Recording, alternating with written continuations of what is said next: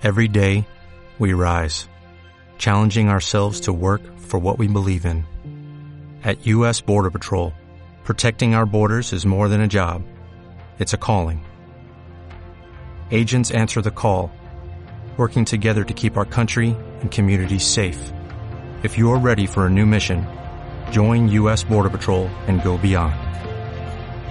Learn more at cbp.gov/careers. Sube el volumen a tus auriculares porque va a comenzar Plan 42. Un podcast sobre la cultura friki.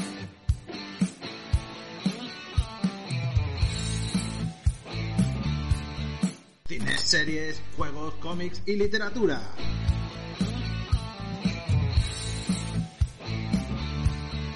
Puedes escucharnos en iBooks, iTunes, Spotify y Google Podcast. Y además en tu podcatcher favorito.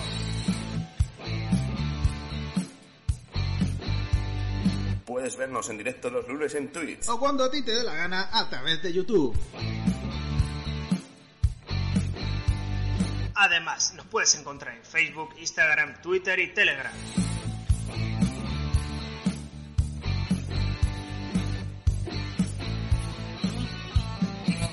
Ahora sí, Ya llegan Los podcasters más poderosos de la Tierra. Empieza Plan 42.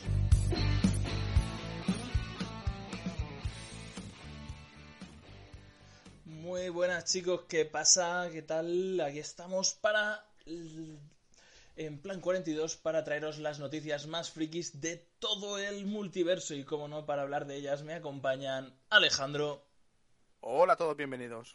y Alfredo. Buenas. ¿Qué tal muchachos? Aquí estamos, a tope. Pues muy bien, equipo. aquí listos para informar. Para informar a todo el mundo.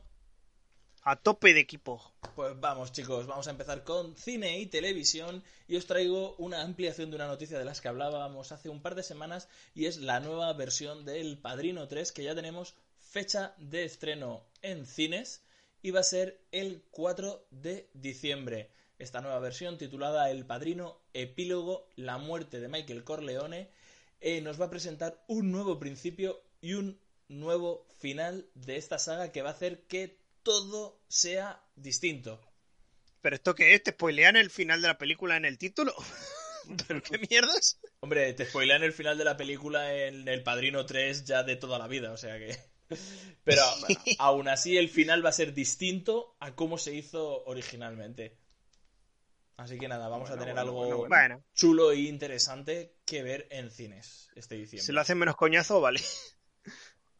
Pues nada, yo vengo a traer una noticia un poco navideña y es que vuelven los Gremlins 3, así que Chris Columbus regresará con ellos. Así que bueno, amantes de estos peluchitos eh, precedentes del Baby Yoda, ahí lo tenemos. Volverán.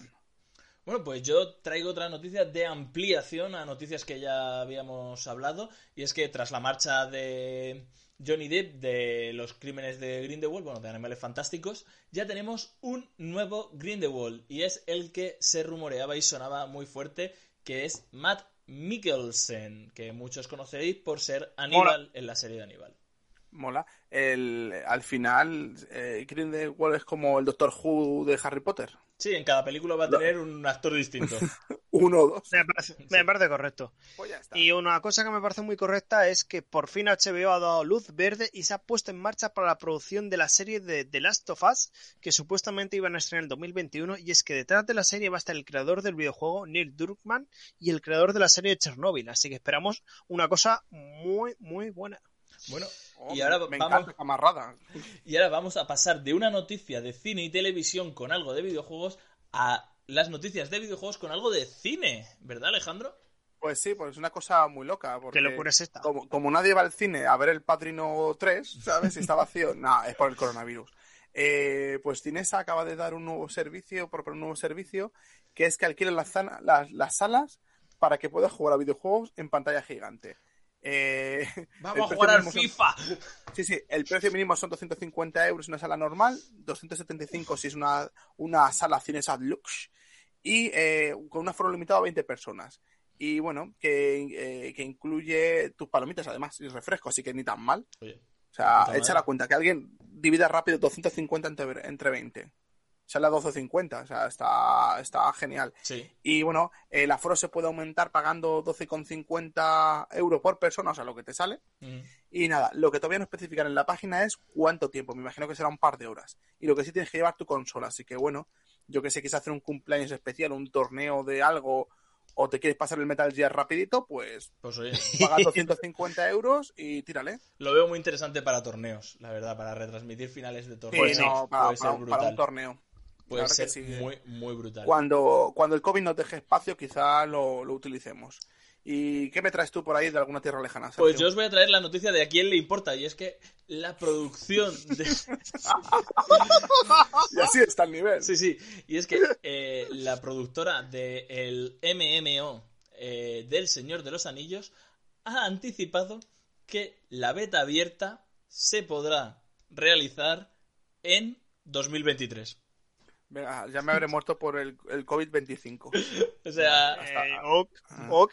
A Hasta- nadie le importa, ¿vale? Gracias. Hasta Siguiente noticia. Vamos a hablar de cosas que importan a la gente. Y es que tenemos rumores, rumores. Nos gustan los rumores y el salseo.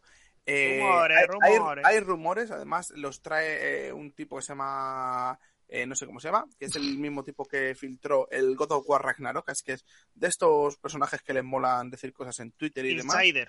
Eh, pues eh, ha soltado ya eh, la bomba de que eh, se están preparando unos remakes exclusivos de PlayStation 5, obvio, de Silent Hill y de Metal Gear.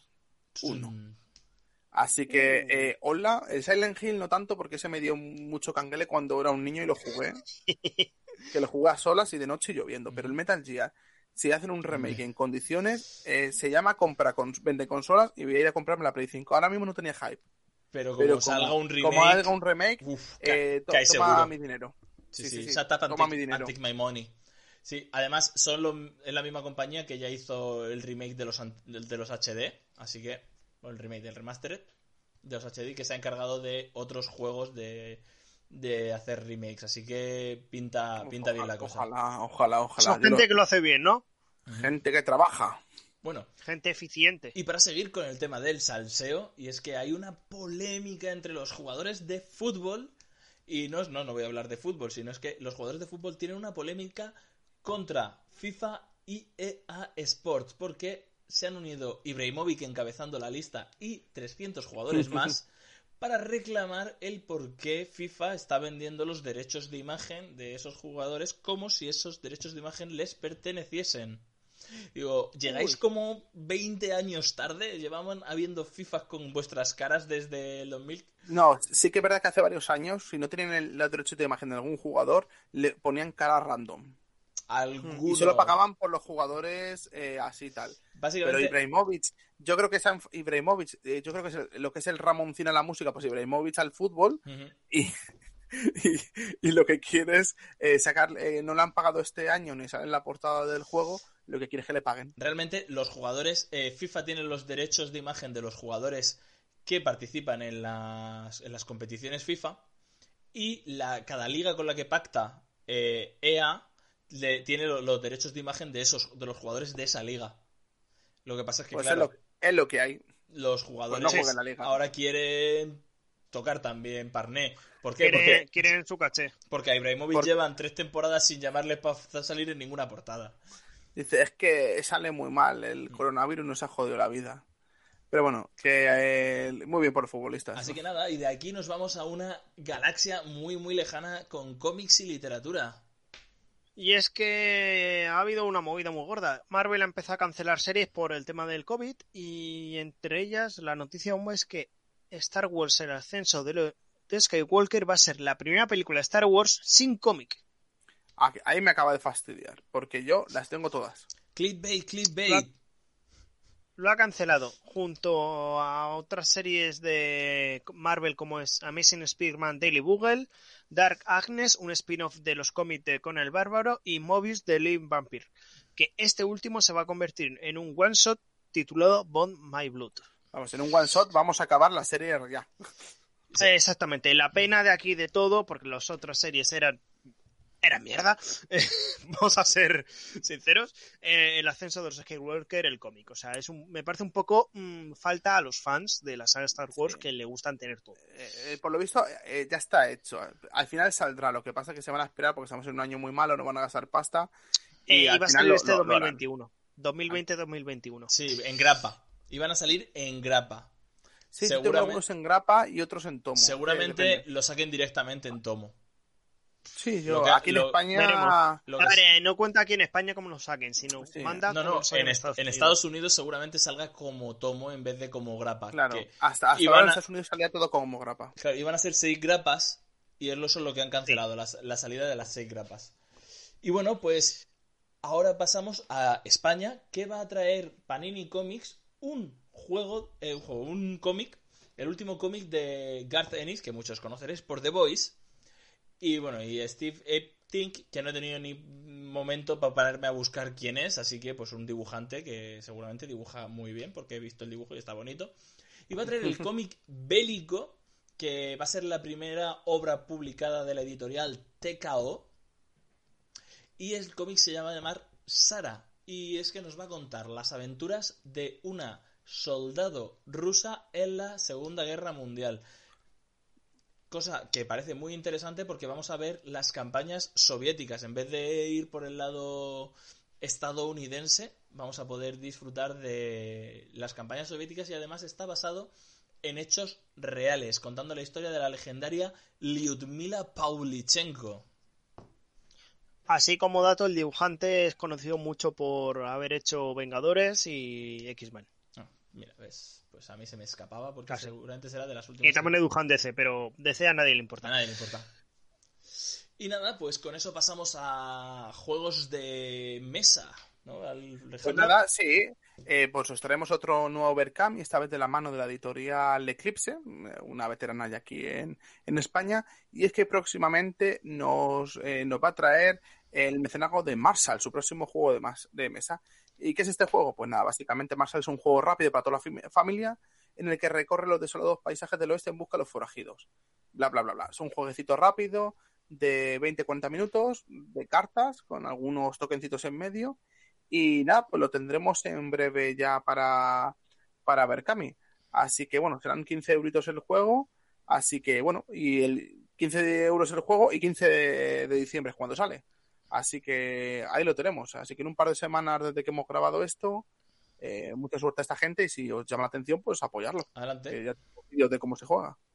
Muy bien, pues para terminar nos vamos con una noticia de tecnología y es que Nokia vuelve al mercado de las televisiones desde hace tiempo que las llevaba abandonadas desde allá por los 90.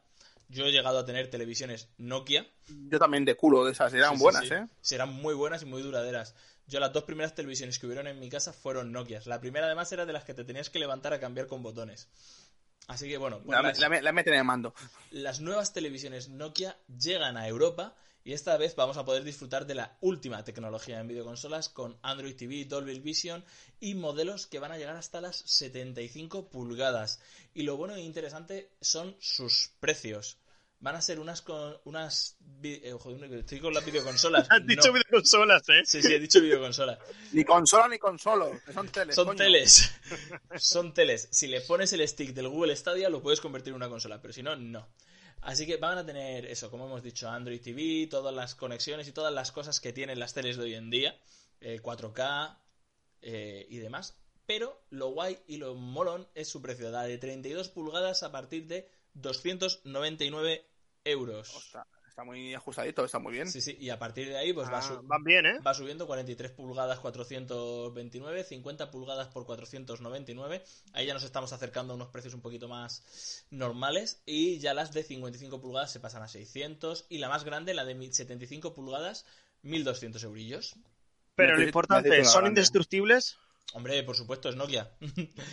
Está hecho, a, está hecho a base de mini Nokias. Exacto. Pues bueno, habrá que ver qué tal es de rápida de procesador, al final calidad de imagen, pero bueno, pinta, pinta bien, no van a hacer, estos nórdicos no van a hacer puta mierda, hacen las cosas bien. No, no, se han, se han aliado con buena gente que hace, hace pantallas chulas y, y vamos a tener ahí una muy buena cosilla de, de calidad.